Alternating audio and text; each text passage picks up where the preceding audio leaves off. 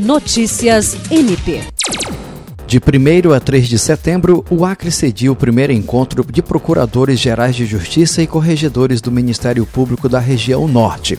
O evento acontece em Rio Branco, na sede do Tribunal Regional Eleitoral, reunindo, além de chefes e corregedores do MP, membros do Conselho Nacional do Ministério Público e da bancada de parlamentares federais do Acre.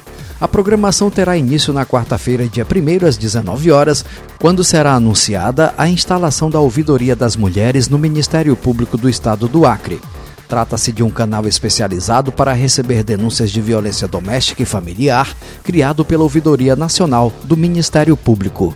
O Conselho Nacional de Procuradores Gerais é uma associação nacional, sem fins lucrativos, da qual fazem parte os Procuradores Gerais de Justiça dos Ministérios Públicos dos Estados e da União. Atualmente, a Procuradora-Geral de Justiça do Acre, Cátia Rejane de Araújo Rodrigues, é a vice-presidente para a região norte.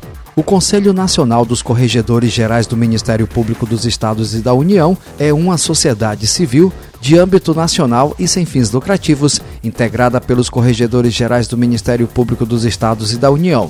O Corregedor-Geral do MPAC, Celso Jerônimo de Souza, ocupa o cargo de vice-presidente. Jean Oliveira, para a Agência de Notícias do Ministério Público do Estado do Acre.